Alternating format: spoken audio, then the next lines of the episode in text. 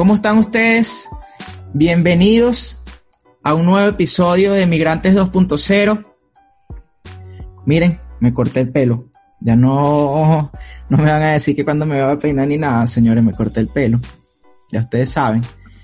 Bueno, antes de empezar, tengo una nueva entrevista hoy.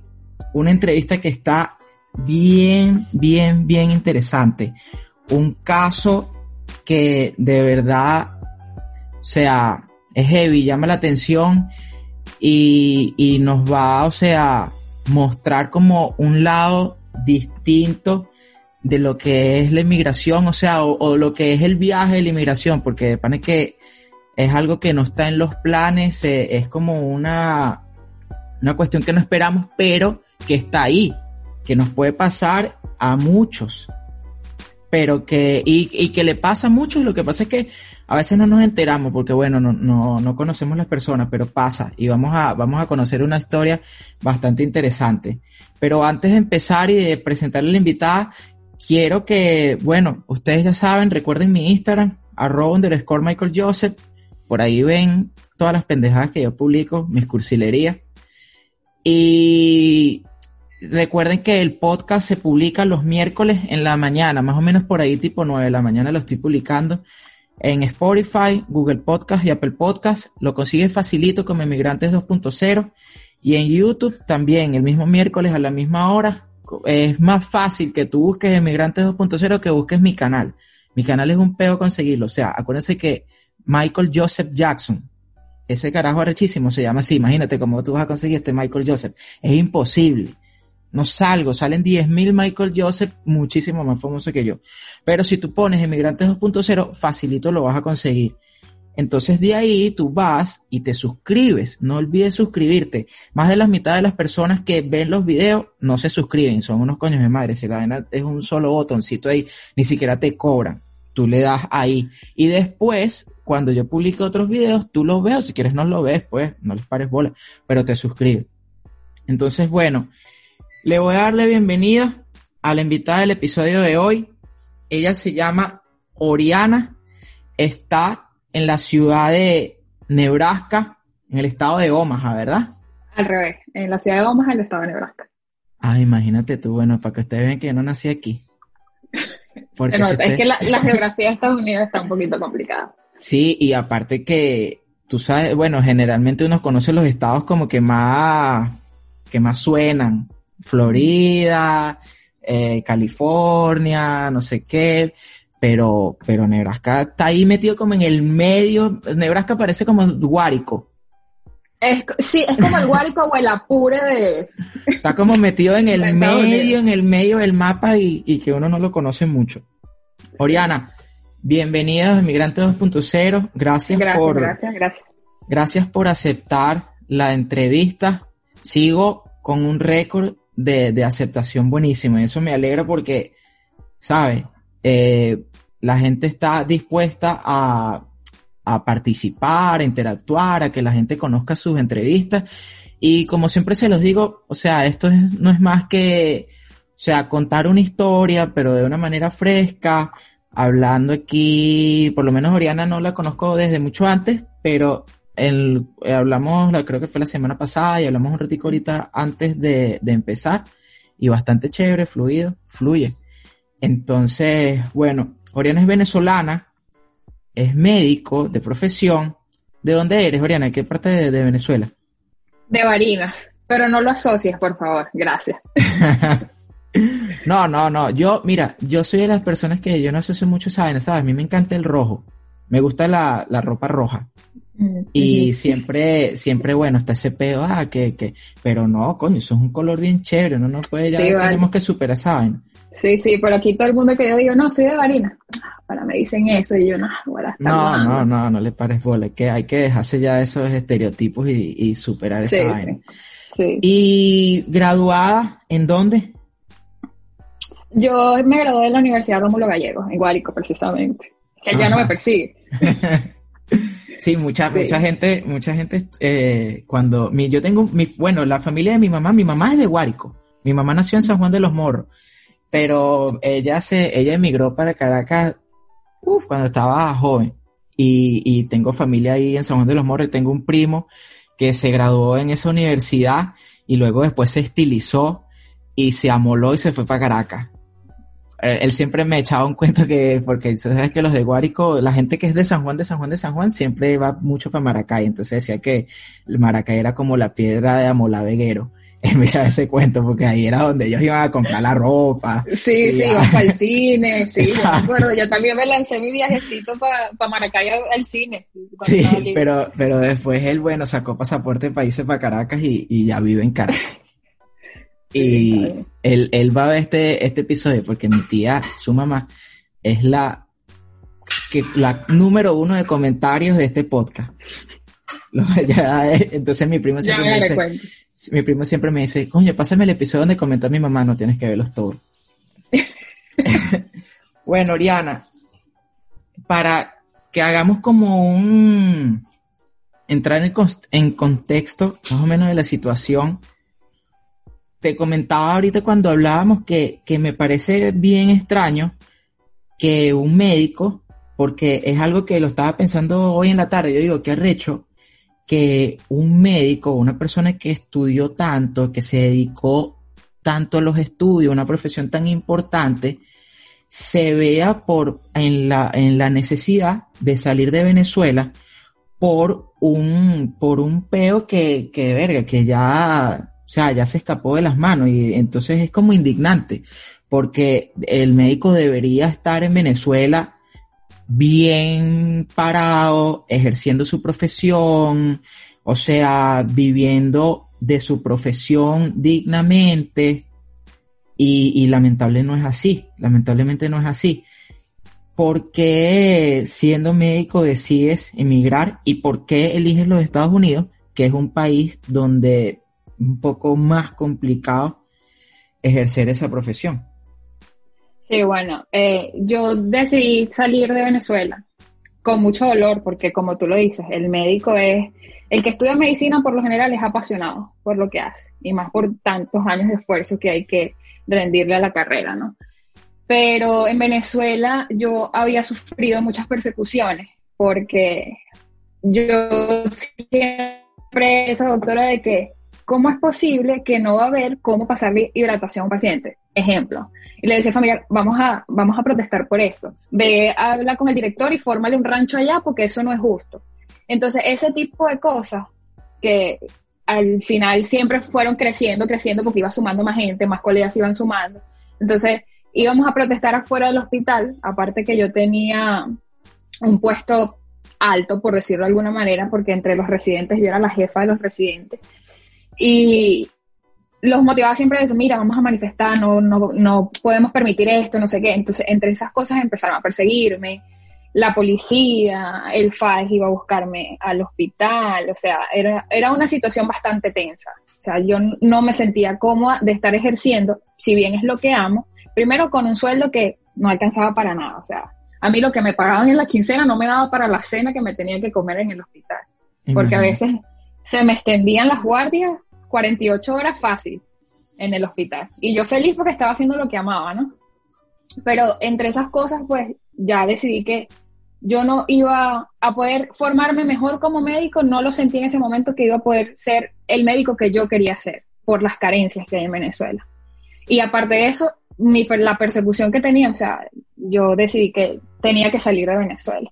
Y bueno, decidí Estados Unidos porque sentí que, primero aquí tengo familia, Segundo, era, es un país donde me iba a sentir, que es lo que siento ahora, protegida, que me iba a sentir segura y que eso no lo iba a tener por mucho que quisiera en ningún otro lugar, ¿sabes? Entonces, por eso decidí Estados Unidos, aun cuando bien lo mencionabas, que está en juego de que es algo que yo no voy a poder eh, ejercer mi carrera ahorita. O sea, eso me va a tomar tiempo, pero bueno, tomé la decisión de hacerlo. Ok, y otra cosa que, que, que no, no, no lo dije, que, y tú dices, bueno, que el sueldo es muy poco y también las condiciones de trabajo de la medicina en Venezuela son bien heavy. Esa vaina pone a correr cualquiera. te puedo contar de, las condiciones del, sistema de salud. Entonces decides, bueno, me voy a los Estados Unidos, voy, voy a emigrar Y me imagino que empieza como ese proceso y, ¿sabes? Yo recuerdo cuando, cuando yo lo hice, fue muy rápido porque yo lo decidí así como de un día para otro. Yo lo decidí un día y a los tres meses ya estaba aquí. Fue bien rápido, no, yo no planifiqué nada, yo no pregunté a nadie aquí nada, ni, ni mira, ni me puedes recibir, ni ayúdame, nada. Yo a lo loco. Entonces yo me imagino que tú empiezas ese proceso, bueno, conseguir el pasaje, eh, buscar la fecha, la mejor fecha para venir, tal, empezar a planificar todo. Y bueno, me imagino que como el mismo miedo de todos cuando venimos, bueno, ya llegó el día, la despedida, ese, ese como que dejar todo eso atrás, como decir, bueno, llegó el día y ya me tengo que despedir de mis familiares que me quedan aquí, ya me tengo que despedir de mis compañeros de trabajo, me tengo que, me tengo que despedir de mi trabajo, me tengo que despedir de mi ciudad, de mi casa, y me monto en un avión con una maleta y bueno, vámonos. ¿Cómo, cómo fue ese, ese momento?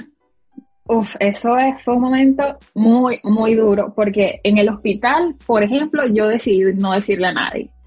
A nadie para no levantar sospechas, para que, ¿sabes? Si yo renunciaba o algo así, ellos iban a dar cuenta y entonces podría traerme consecuencias, ¿sabes? Entonces yo decidí dejarlo todo bajo perfil y salir prácticamente escapada. Yo no le conté ni a mi mejor amigo, o sea, nada. Yo salí del hospital y yo iba llorando en el carro, o sea, porque yo dije, ¿cuándo voy a volver a atender a un paciente? ¿Cuándo voy a, a vestirme con mi bata, tener mi sello, mi, mi estetoscopio encima? O sea, y fue bastante, bastante duro, bastante duro. Y bueno, despedirme de mi familia, pues ni te cuento, ni te cuento. Súper duro, muy duro. No, no recuerdo si lo dijiste. ¿Cuál era tu hospital? O sea, ¿en qué ciudad? Ah, no, no, no lo he dicho. Es en Barinas, es el Hospital Central de Barinas, Luis Racetti. Ok. Y, y, me imagino que, bueno, viajar a Caracas, a Maiquetía, para tomar el vuelo. No, yo salí de Cúcuta. Yo salí de Cúcuta oh. porque cuando yo compré mi, trabajo, mi trabajo, mi pasaje, ya no habían vuelos de Venezuela a Estados Unidos. Ya esa relación con Estados Unidos se había acabado. Entonces me tocó irme por Cúcuta. Y mi vuelo salía en un 27 de, octubre. Ya voy casi a cumplir el año que salí de Venezuela. Sí. Y este, justamente yo me puse a investigar no sé qué, porque yo tenía planeado Cúcuta me queda a seis horas de Barinas en bus, o sea, muy cerca.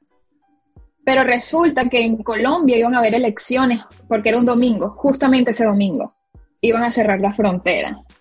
Entonces yo, ay, voy a tener que pasar más días. Entonces, por suerte, tenía un amigo en Colombia y me fui allá unos días antes para poder agarrar mi vuelo. O sea, y que, que aparte te tocó ese, ese viajecito que, que le toca mucho de pasar eh, de llegar a la frontera con Colombia, que, que por, por otras experiencias de otros amigos que me han contado, es bastante complicado como que llegar por el matraqueo de los guardias. Uy, no sé si yo, mira, yo iba, no, bueno, mi mamá me hizo un bolsillo especial para guardar el dinero, no sé qué, y yo con mi maletica, porque yo de paso, una maletica chiquita, porque dije, no, bueno, una maleta chiquita y allá me compro lo que necesito. Igual iba a necesitar ropa de invierno y esas cosas que no tenía, porque Barinas es el full calor siempre. Entonces yo, bueno, voy, allá me compro lo que necesito, una maletica chiquita, y yo bien asustada pasando ese puente.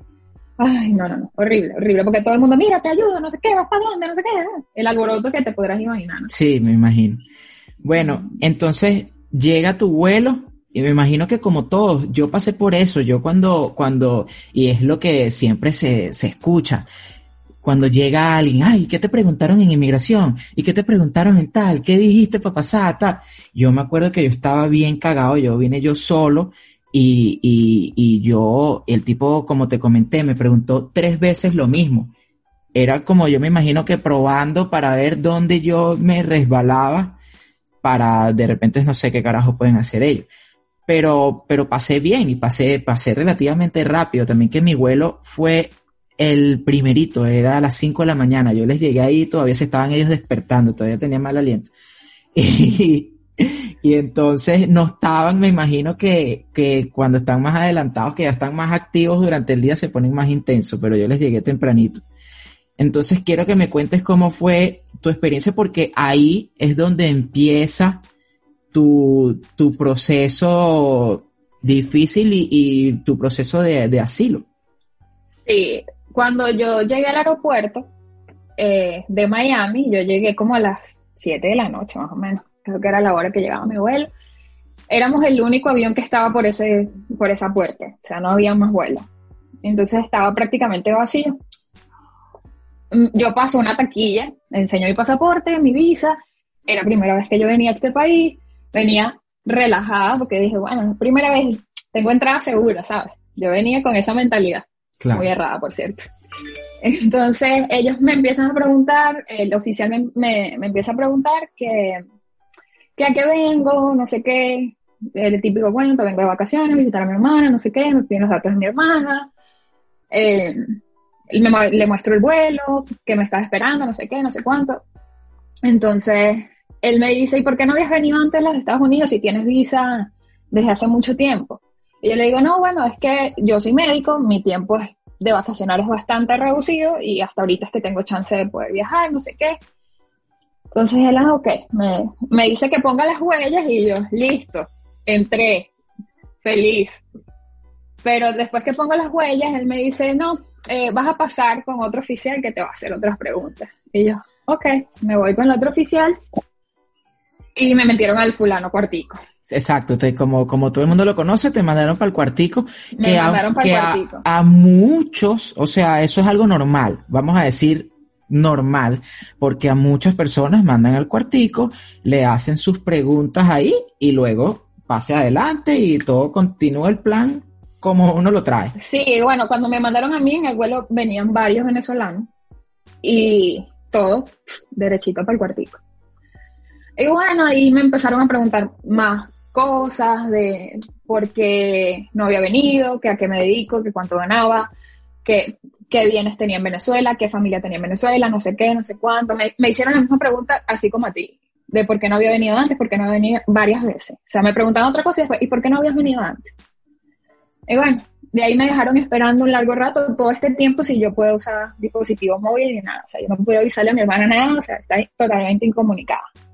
Después de eso, yo paso a otra entrevista, me dice, bueno, eh, te van a revisar el equipaje. Y yo, ¿qué? Yo dije, bueno, listo, ya, me revisan el equipaje y ya.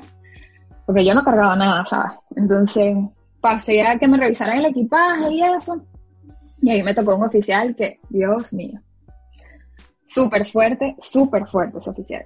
Mal encarado, mal hablado. Pero luego yo entendí, después que ya tú lo piensas con cabeza fría, ¿sabes? Que ellos estudian para eso. Ellos estudian para eso, eso es un personaje donde ellos están metidos y, y, y, ellos están estudiados para mover tu psicología, jugar con tu psicología y, y, desequilibrarte. Sí, ahí empezaron a preguntarme que a qué venía, no sé qué. Yo no vengo de vacaciones, no sé qué. A todas estas en mi mente siempre fue pedir asilo. O sea, yo venía era eso y a quedarme. Pero no era algo que lo quería decir ahí porque sabía lo que significaba decirlo. Y bueno, fue tan, tanto la presión, tanto, tanto, que le tuve que decir, sí, sí, vengo a quedarme, vengo. Y ahí pero, empezó. Pero él te preguntaba, él te preguntaba, ¿tú vienes a quedarte? Sí, él me decía, yo sé que tú vienes aquí a quedarte como tu hermano y no sé qué, no sé cuánto. Y yo, no, yo vengo de vacaciones y tal. Eh, tú vienes a quedarte, tú vienes a quedarte, tú vienes a quedarte, hasta que ya. Yo le dije, sí, sí, ¿sabes qué? Sí, vengo a quedar, ya. Wow ahí, o sea, esto cambia todo el, plan, porque como hablábamos antes de empezar a grabar, el, plan normal, sabemos que, ok, que muchos de los venezolanos pedimos asilo aquí en los Estados Unidos, pero el plan normal es que tú entres, eh, o sea, ya aquí adentro, ya bueno, empiezas tu proceso cuando tú lo decidas, pero en esta situación tuya todo cambia porque el, ya como que confesarte ahí cambia todas las reglas del juego porque ya ellos toman como que te, te, toman a ti y empieza el proceso de asilo de una vez. O sea, ya, ya tiene que salir, ya tiene que, como que no entras ni sales hasta que esto tenga un final. Sí, sí, ahí de una vez empezó mi proceso como tal, como lo dices tú. eh, yo estuve en el aeropuerto cuando, después que yo le digo eso a este oficial, me llevan de nuevo al cuartico, otra vez. Y ahí, me, ahí sí me quitan mi teléfono, me quitan mi maleta. Yo tenía zapatos con trenzas, me quitaron las trenzas de los zapatos, eh, me quitaron los zarcillos, eh, reloj, cadena, todo, todo eso me lo quitaron. Una pregunta, ¿tú estabas consciente de las consecuencias de confesarte ahí, de decir que venías a quedarte? O sea, yo tenía una idea, yo tenía una idea, pero una idea muy vaga, ¿sabes? O sea, yo sabía que o, me podían este, decir de, de, neta que no, o sea, de plano que no, que vete otra vez para Venezuela. O este, me podía pasar eso, pero no sabía que, o sea, porque tú sabes que te puede pasar, pero tú no entras en que me está pasando, ¿sabes? Yo estaba en shock. Como y entonces cuando, cuando ellos empiezan a decirte por lo menos, porque ya cuando te dicen, uno lo ha escuchado mucho, cuando te dicen quítate las trenzas, es porque ya tú dices, coño, sí. esto está, esto lo que viene eh, es heavy. Cuando ya tú estás en eso, como que, ok, dame todas tus pertenencias, quítate las trenzas, quítate los zarcillos, me imagino que correa, si tenías correa. Sí, sí, todo, todo eso. Cuando tú estás en ese proceso de despojándote de toda esa vaina, ¿qué estás maquinando ahí? que tú dices, verga? No, ahí en ese momento yo no me había quebrado a llorar. En ese momento me quebré. O sea, yo eso era llorar, llorar, estaba inconsolable inconsolable, de verdad. Fue muy fuerte, muy, muy fuerte. Ok, entonces ya los oficiales empiezan a, a quitarte todas tus pertenencias y ya ahí qué pasa luego, o sea, te, cuánto tiempo te dejan esperando, a dónde te llevan, qué te dicen, porque eh, hasta, hasta este momento no sé, pero ellos te están quitando todo, pero no sé si ya te han dicho, mira, tú vas a pasar a, tú, vas, tú estás detenida, vas a pasar a un centro de detención, o, qué, qué información tienes tú en, hasta este momento de lo que va a pasar.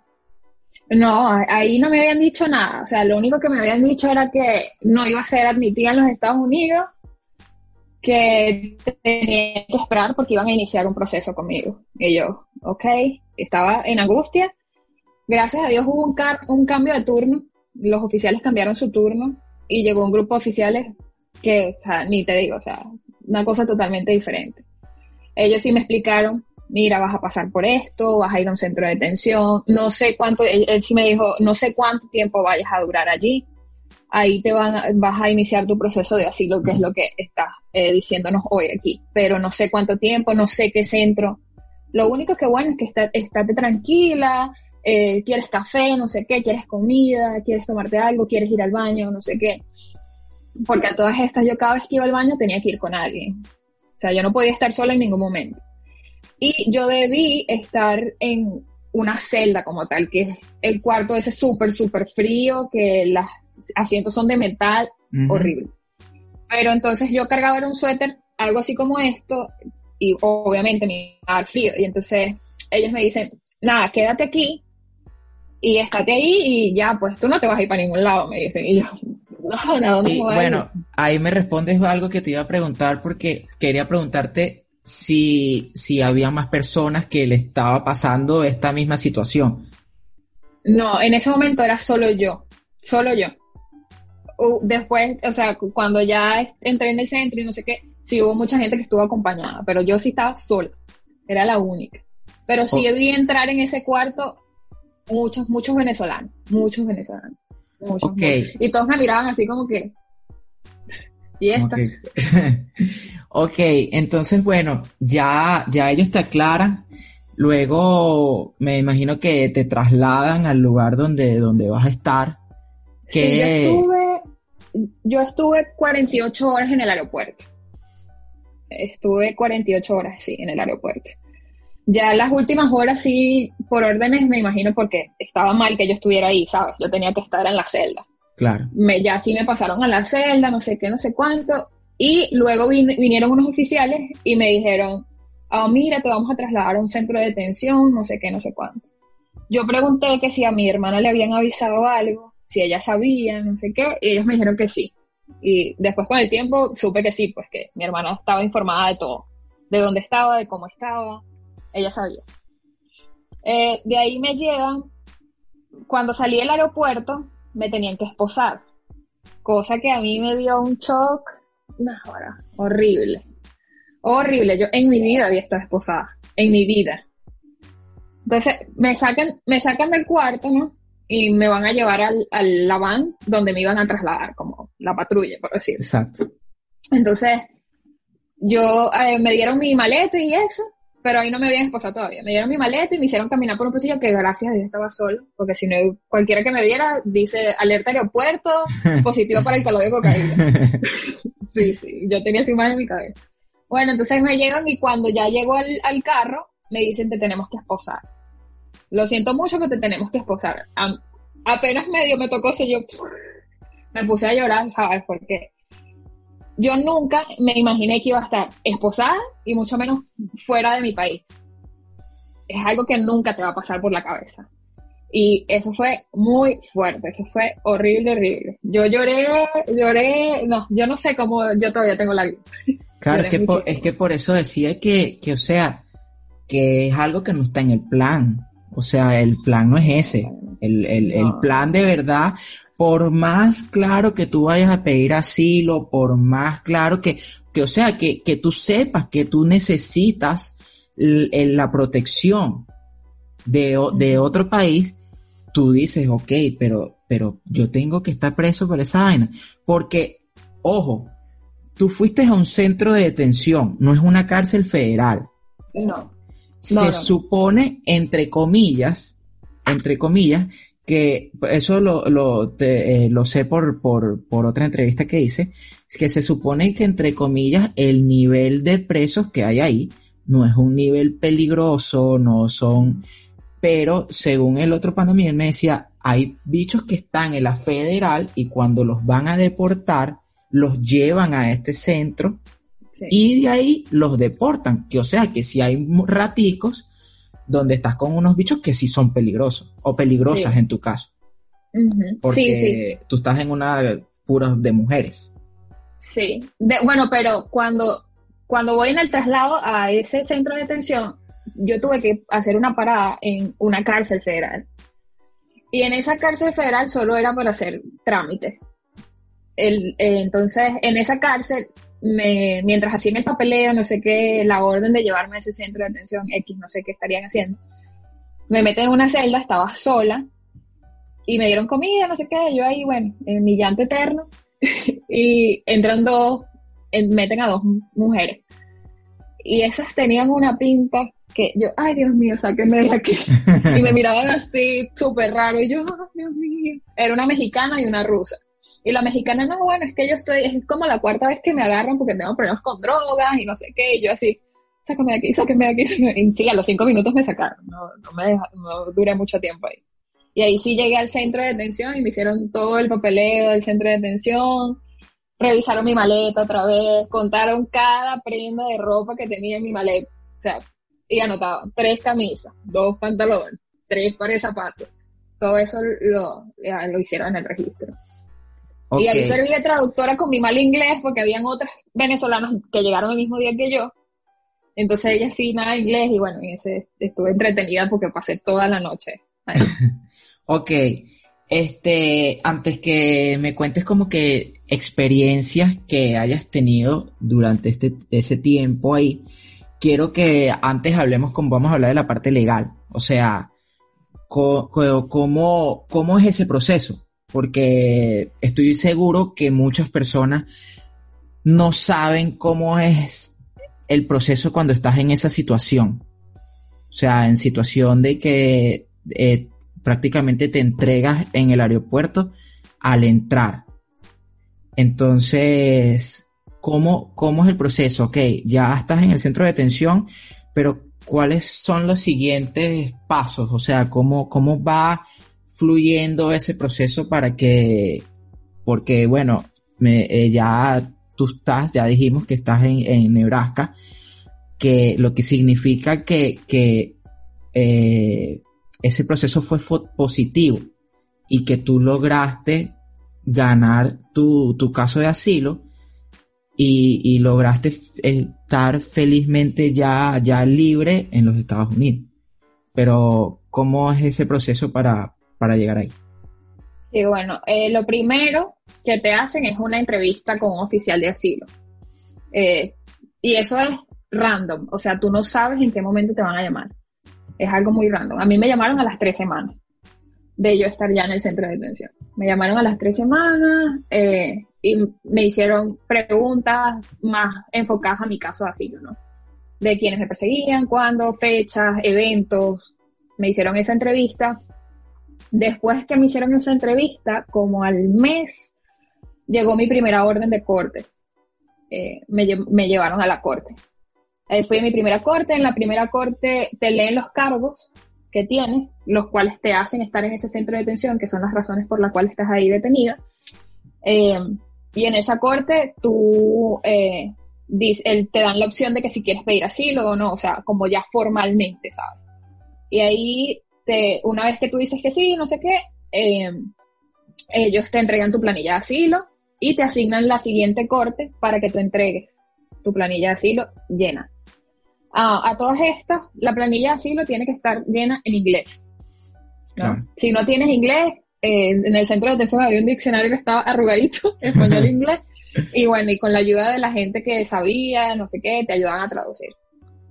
Este, este una pregunta. Eh, cuando, o sea, ya estás ahí, ya empiezas como tus cortes, ¿usaste un abogado o, estuviste siempre sola? Oh, te, puedo contar. Mira, eh, yo hasta la cuarta corte, de las seis que tuve, estuve sola. Yo me representaba sola. Porque por cuestiones de que, bueno, no conocíamos a nadie en Florida, los teléfonos que llamaban eh, eran inaccesibles para nosotros el costo del servicio de abogados. Y por suerte, en el centro de detención hay unas fundaciones sin fines de lucro de abogados que van y te dan asesoría legal. Ellos te explican cómo llenar la planilla, qué cosas más o menos puedes decir en tu, en tu, um, eh, es como, es como una declaración jurada que tú haces, donde cuentas más detalladamente los eventos que, exacto. La historia. Entonces, bueno, ellos iban todos los lunes y los viernes. Y yo, como fiel religiosa, bajaba todos los lunes y todos los viernes. todos los días tenía algo que preguntarle, así sea una bobería. Y bueno, cuando yo bajé, eh, de casualidad uno de los que están ahí es venezolano y el otro es un señor colombiano que vivió muchos años en Venezuela, cuando la época de oro de Venezuela, ¿no?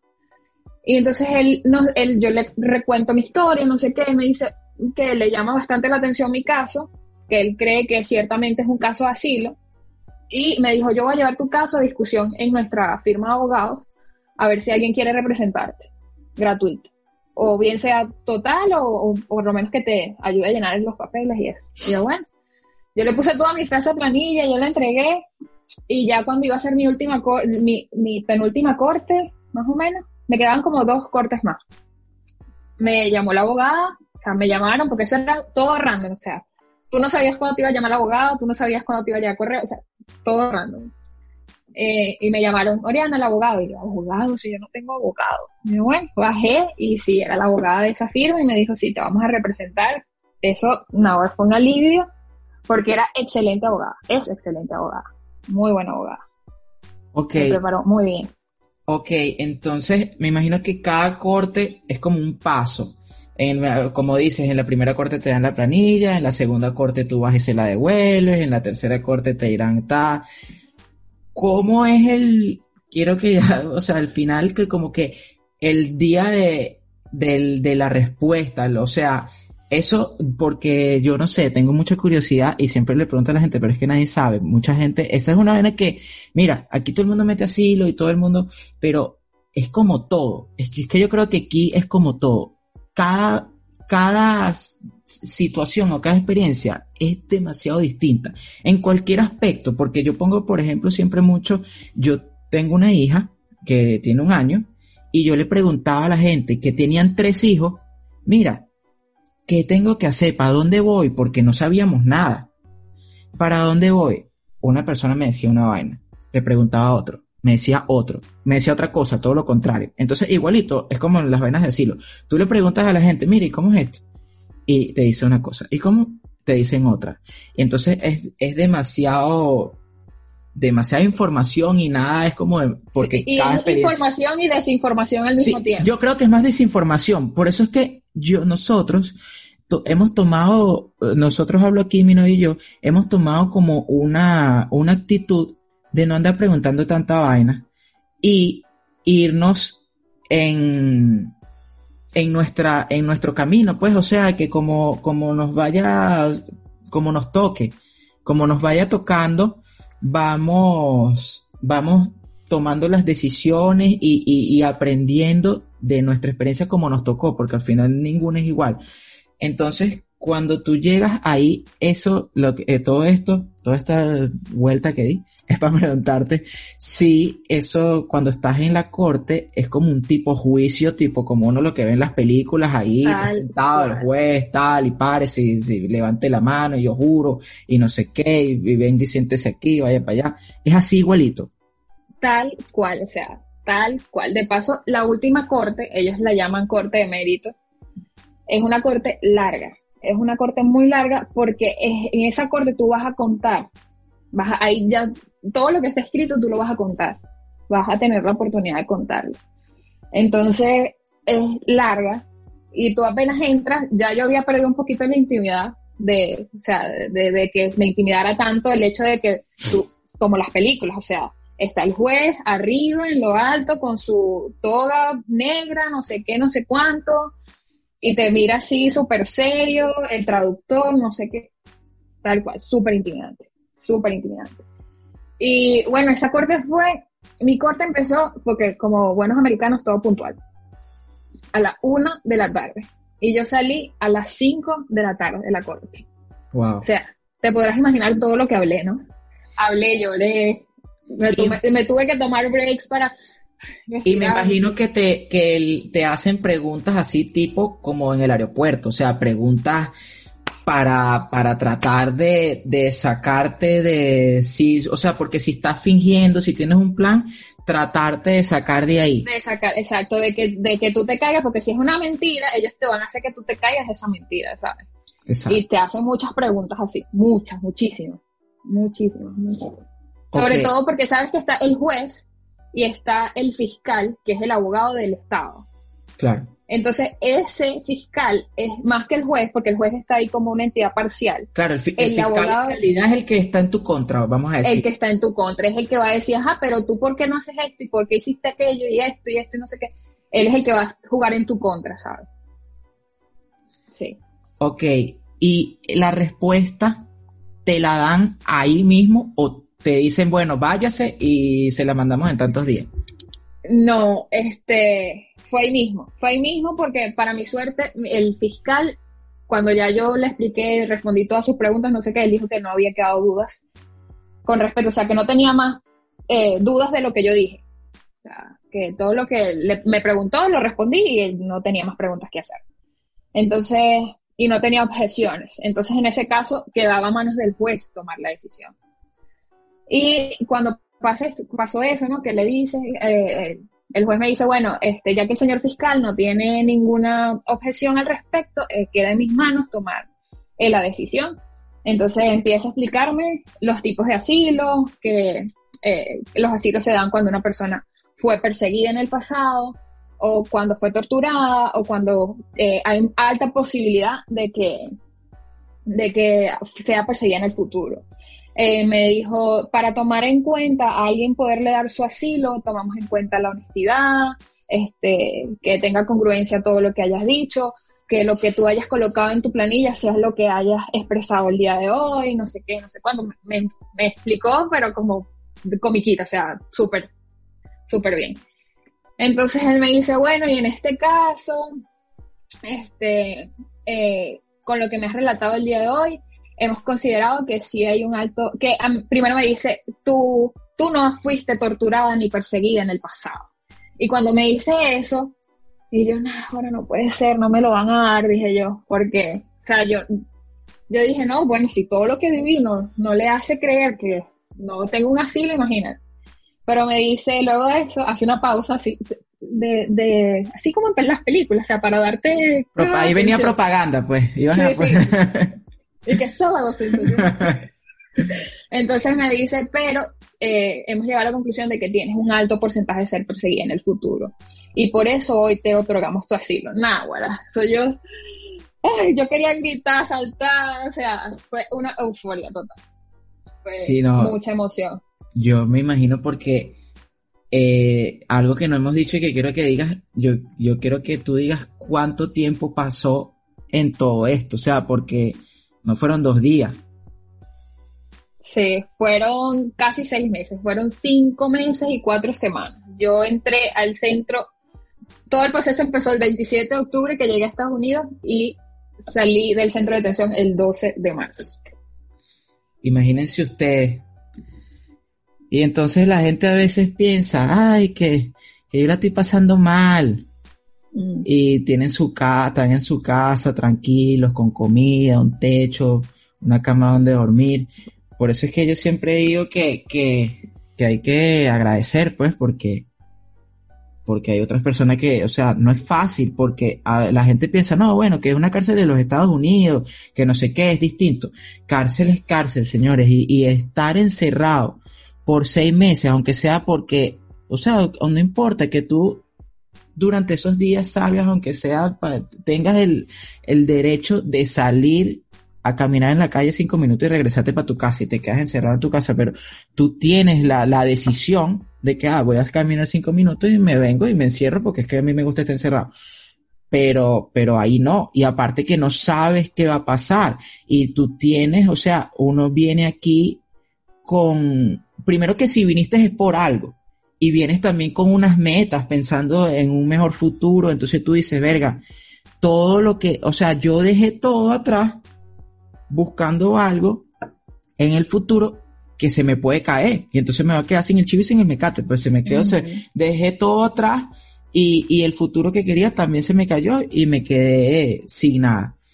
Entonces, yo de verdad que, que, bueno, te felicito porque lo lograste y, y lo, lo, lo, lo peleaste y, y, y, aguantaste. Y ahora quiero que, que, me, que me cuentes cómo, cómo es ese proceso, cómo fue, cómo viviste tú, o sea, cómo aceptaste que, cada día que pasaba tenía como un porqué y tenía un para qué y, y, porque al final, y como tú lo dices, tú no sabes cuándo. O sea, tú estás ahí, los días están pasando y tú no es que dices, bueno, en dos semanas yo me voy. No, tú pasas un día y llega el otro y el otro y tú no sabes cuándo. ¿Cómo fue esa experiencia para ti?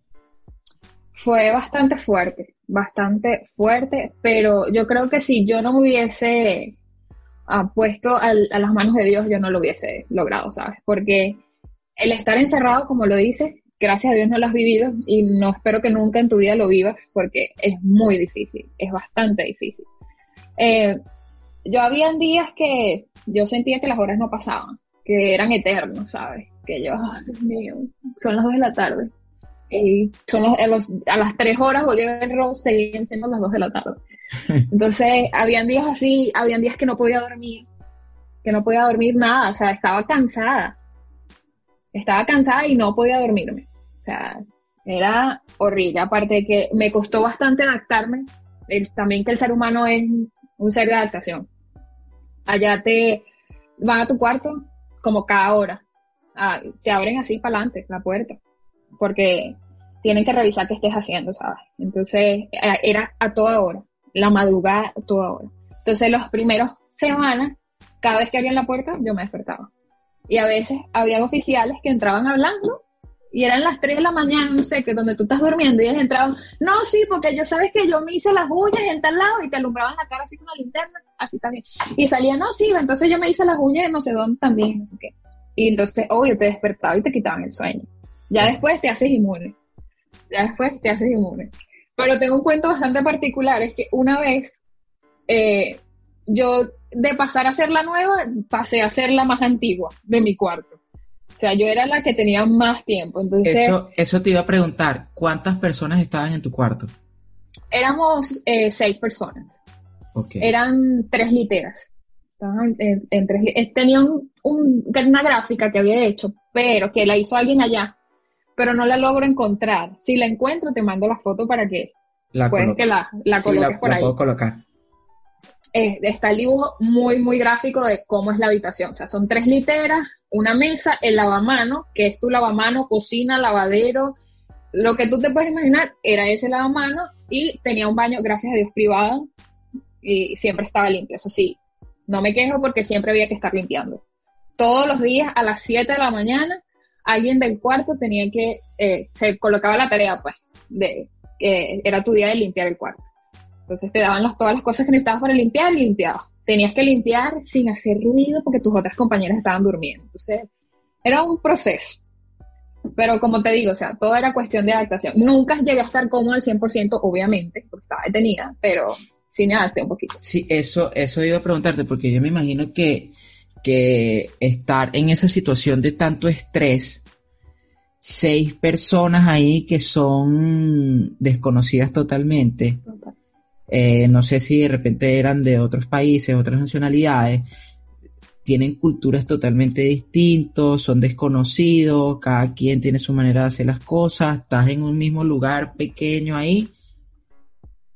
Coño, ¿cómo no haces para no tener un peo con alguien? Para, O sea, porque como tú dices, tienes que limpiar calladito porque hay cinco más durmiendo. Pero, verga, si un error de cualquiera que se te cae alguna vaina, una bulla, y entonces hay uno que está por allá estérico, porque, no sé, ese día estaba, soñando mal. Entonces, es como, como una lucha, primero como una lucha interna contigo mismo de decir, verga, tengo que aguantar, eh, estar como que en, en, la cabeza como que, bueno, esto va a ser así y tal, tengo que aguantar, así va mi caso, así. Y me imagino que también la cabeza también en que coño, tengo que aguantarme también este carajas aquí, que no sé, que hagan cualquier vaina que no me guste, que digan vainas que no me gusten o que yo no entienda o que venga la, o que venga la, como tú dices, venga la, la, la guardia a revisar a los coñazos, te maltrate. Eh, eh, eh. O sea, yo me imagino que tuvo que haber sido una situación bastante como que, y como tú dices, yo me imagino que yo no puede haber otra cosa más que, que rezar eh, ponerlo todo en la fe y decir, bueno, si tú me pusiste aquí, es porque tú me vas a sacar. Sí, sí. Sí, eh, yo fui afortunada porque en el cuarto donde me asignaron habían más venezolanas.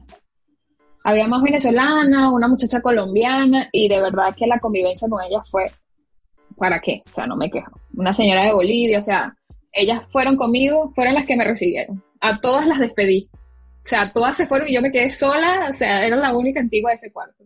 Bueno, Oriana, yo me imagino que durante, o sea, fueron seis meses. Yo me imagino que hay demasiadas experiencias vividas ahí, pero sí, bueno, sí, quiero que nos cuentes algunas que tú, alguna que tú creas que sea importante, que te haya llamado la atención, que, nos puedes contar en relación a eso. Bueno, más, más que llamarme la atención, me marcó y literalmente me marcó para toda la vida, fue que eh, estando detenida, en el, me caí en el baño y me rompí la frente. Me dio un súper golpe que se me abrió toda la ceja súper grande. Y bueno, tuvieron que llamar a los oficiales. En, en, cada baño hay un botón de emergencia. Entonces tú tocas ese botón y acuden de una vez los oficiales. Llegaron los oficiales, no sé qué. Me veían así como que a todas estas no me dejaban verme en un espejo, ¿no? Porque obviamente estaba toda ensangrentada y ellos me miraban y me hacían así. Y tú tocas ese, tú tocas ese botón de emergencia y ellos llegan como con qué actitud. O sea, ellos pueden pensar de que fue que te caíste o que llegan como que coño, está pasando algo, llegan sí, ellos llegan con ellos llegan con actitud de que estas estaban entrando a golpe. Que de hecho me lo preguntaron y me lo preguntaron muchas veces, que vamos a revisar las cámaras porque tú te estabas cayendo a golpe. Yo, yo no me estaba cayendo a golpe, me caí en la tina. Bueno, entonces me llevaron a la enfermería yo como buena residente de cirugía, está ahí el enfermero, no sé qué era, para mí que era un asistente de enfermería, no estoy muy segura de su profesión. Y le digo, me tienes que suturar con esta sutura, me tienes que hacer los puntos intradérmicos porque no quiero que me quede, yo con toda la autoridad, ¿no? Que no quiero que me quede cicatriz, no sé qué, porque yo soy médico, bla, bla, bla, bla, bla, a todo esto con mi inglés súper machucado. Entonces, él me mira y me dice, lo siento, pero es que no podemos hacer más nada por ti. No, para que te suturen, tiene, tenemos que llevarte al hospital. Y por ese día no te vamos a llevar al hospital. Y yo así como que, ¿what? Pero es mi cara, no sé qué. Y eso, obviamente lloré porque soy María Magdalena. En todo el cuento, en toda la historia de, que les he dicho de esto, es yo llorando, pero es así. Y bueno, lo que hizo fue ponerme unos adhesivos, de esos tiritos de adhesivos que te unen un pedazo con el otro. Y ya, me tapó con una gasa y ya, me, dio acetaminofén por si me dolía. Eh, eh, es, como choca, ¿no? Porque uno, uno siempre imagina que los Estados Unidos es... Pero uno a veces ve los Estados Unidos más grandes de lo que es. Y entonces tú piensas que, que no, bueno, me, me, van a tratar muy bien, me van a curar, o sea, o me van a llevar a un hospital, me van a ayudar.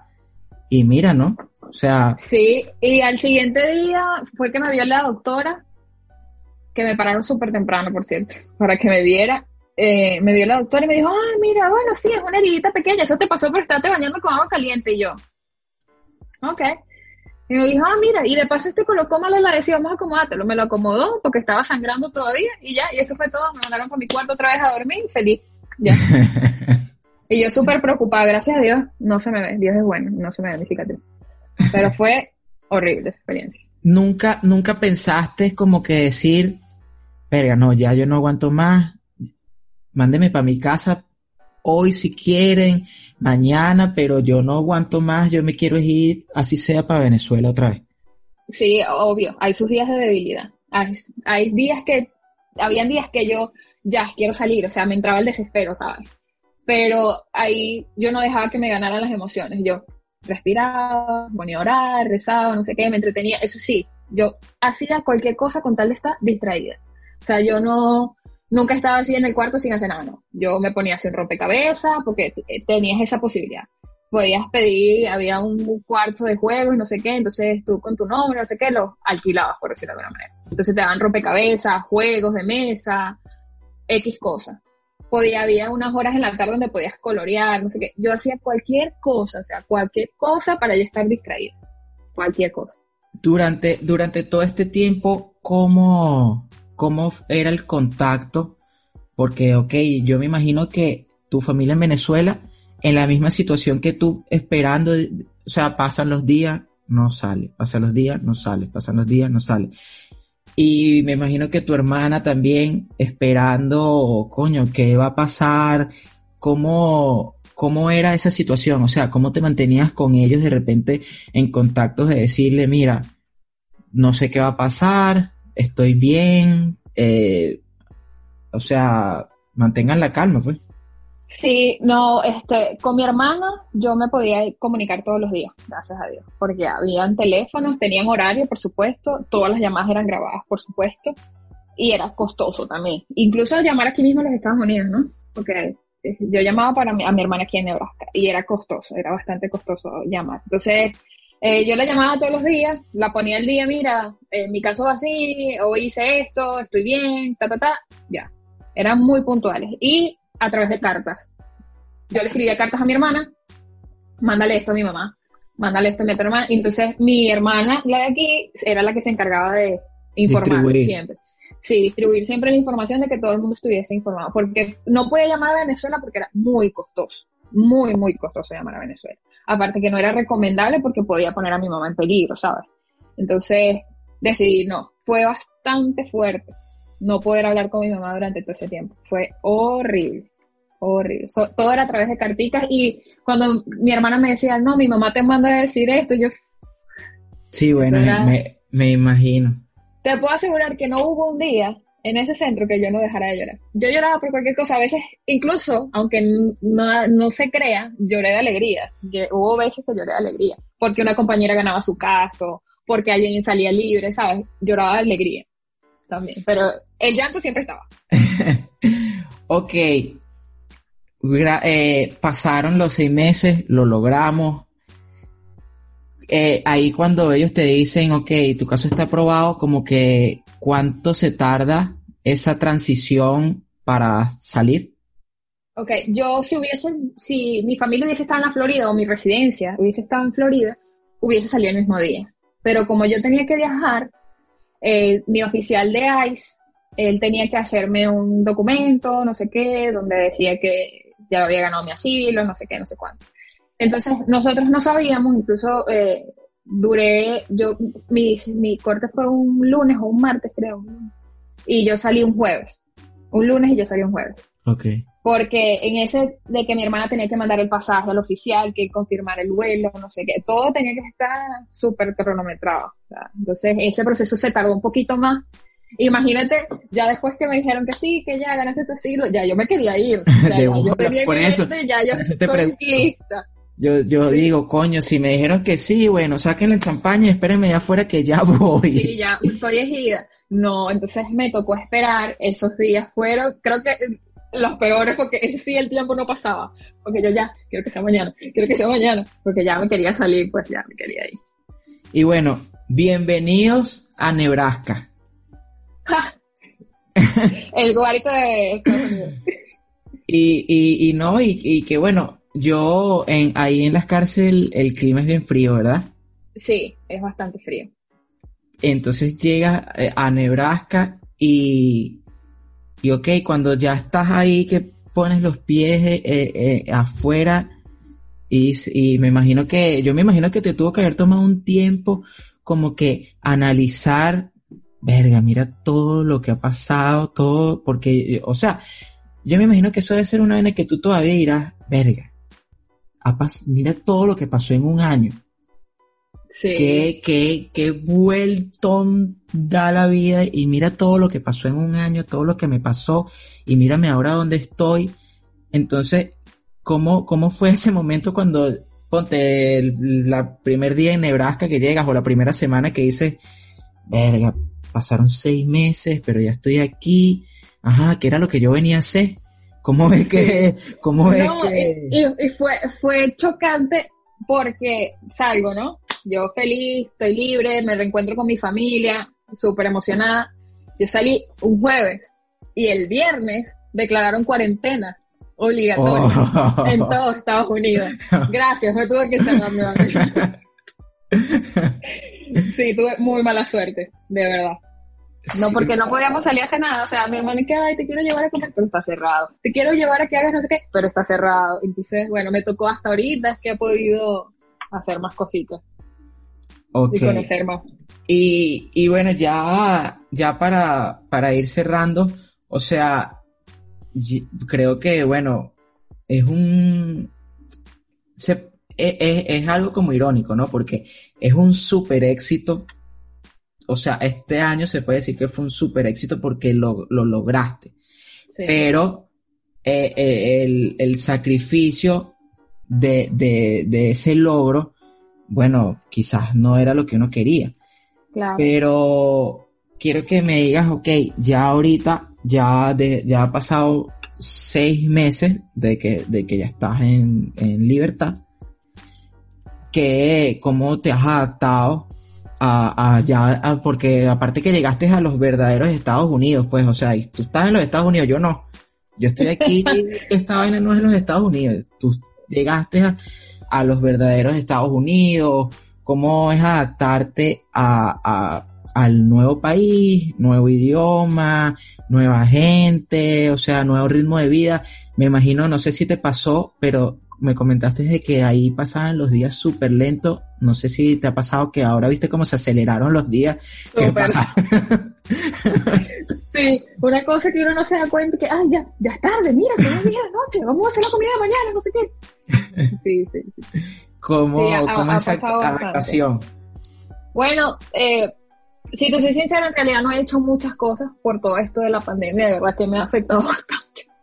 No he podido hacer cosas, eh, por ejemplo, de trabajar, nada de eso, porque tengo que esperar que lleguen mis documentos, que por todo esto del COVID pues se ha retrasado bastante.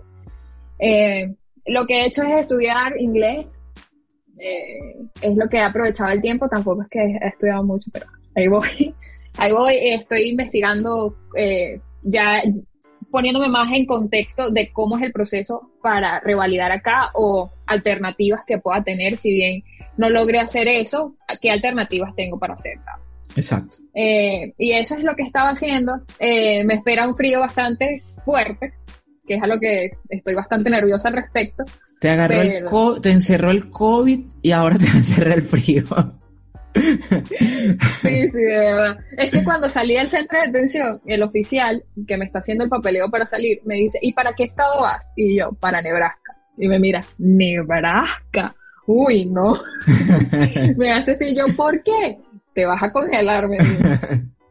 Sí, es que ese es uno de los temas de aquí, pues por eso, por eso yo creo que la gran mayoría de la comunidad venezolana se concentra en Florida porque es el clima como que más parecido al nuestro.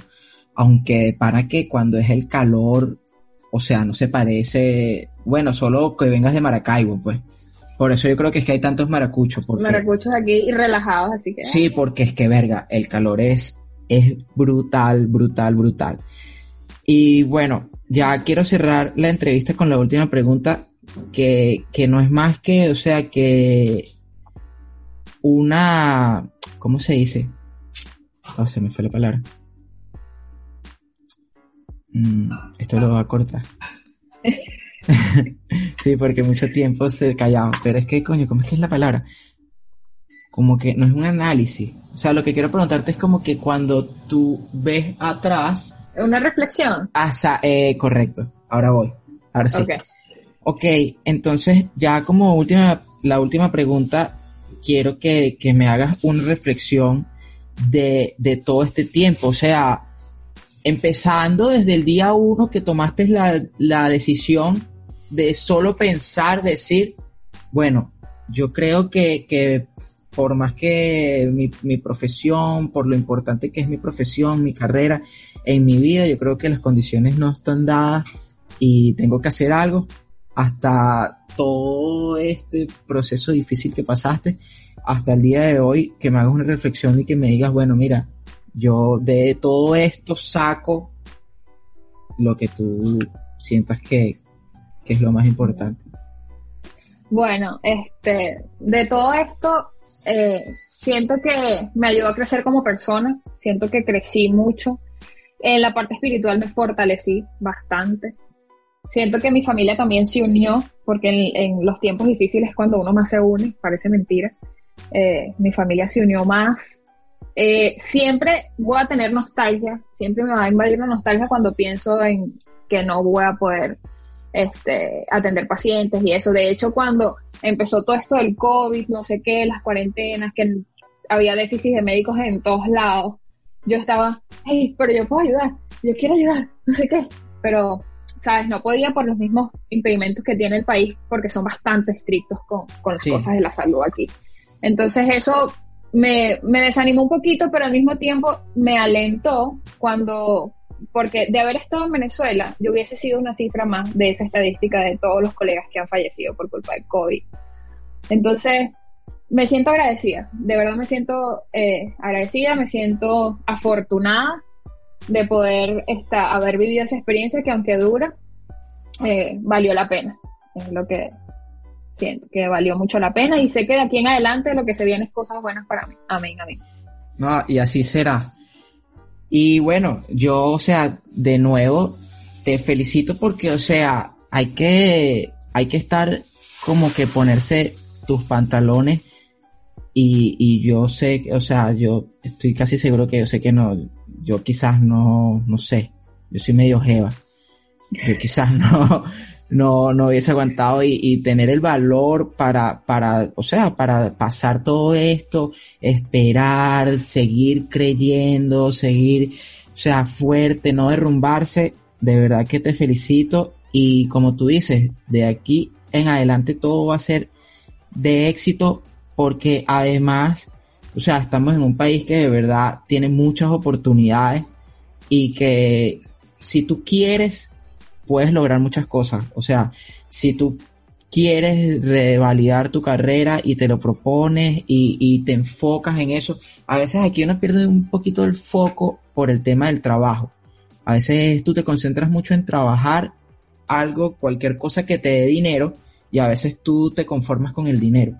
O sea, piensas, no, bueno, pero es que yo estoy ganando bien y me va bien y, tengo un buen estilo de vida, me siento chévere con lo que estoy haciendo y dejas como un lado la, pasión. pero, pero si tú te enfocas y, vas tras ello, lo vas a lograr. Y, de verdad que te, deseo el mayor de los éxitos. Quiero que dejemos por aquí tu dirección de Instagram. Yo la voy a poner por aquí abajo, pero quiero que la digas para que cualquier persona, no sé, que quiera preguntarte algo, conocerte. Aquí esto lo sigue mucha gente de, de, de Omaha. Sí, sí. Cualquier persona que, Tranquilo, que si no tenías seguidores de Omaha, los vas a tener. Los vas a tener inmediatamente. No, pero cualquier persona que, porque es una historia que, o sea, yo me imagino que hay mucha gente que tiene muchas preguntas y que, que quizás quieran preguntarte algo y si tú estás dispuesto a ayudarles, que consigan el, el contacto por, por el Instagram, que nos digas tu Instagram. Y bueno, muchísimas gracias por participar. Eh, mi Instagram es Oriana Villegas 1. Villegas come pequeño. Bueno, Oriana Villegas 1. El mío es arroba underscore Michael Joseph. De nuevo, Oriana, muchísimas gracias por participar. Gracias a ti por, la oportunidad. Por, por aceptar desde el primer momento. Y te va a ir muy bien. Te lo, claro que sí. Gracias. Recuerden, recuerden, todos los miércoles arroba en arroba underscore Michael Joseph. Lo consiguen el podcast como Emigrantes 2.0 en Spotify, Google Podcast, Apple Podcast y en YouTube. No olviden suscribirse. Y bueno, Oriana Villegas 1, le dan like, le comentan y la saludan. Y bueno, Oriana, muchísimas gracias. Bye bye. Bye.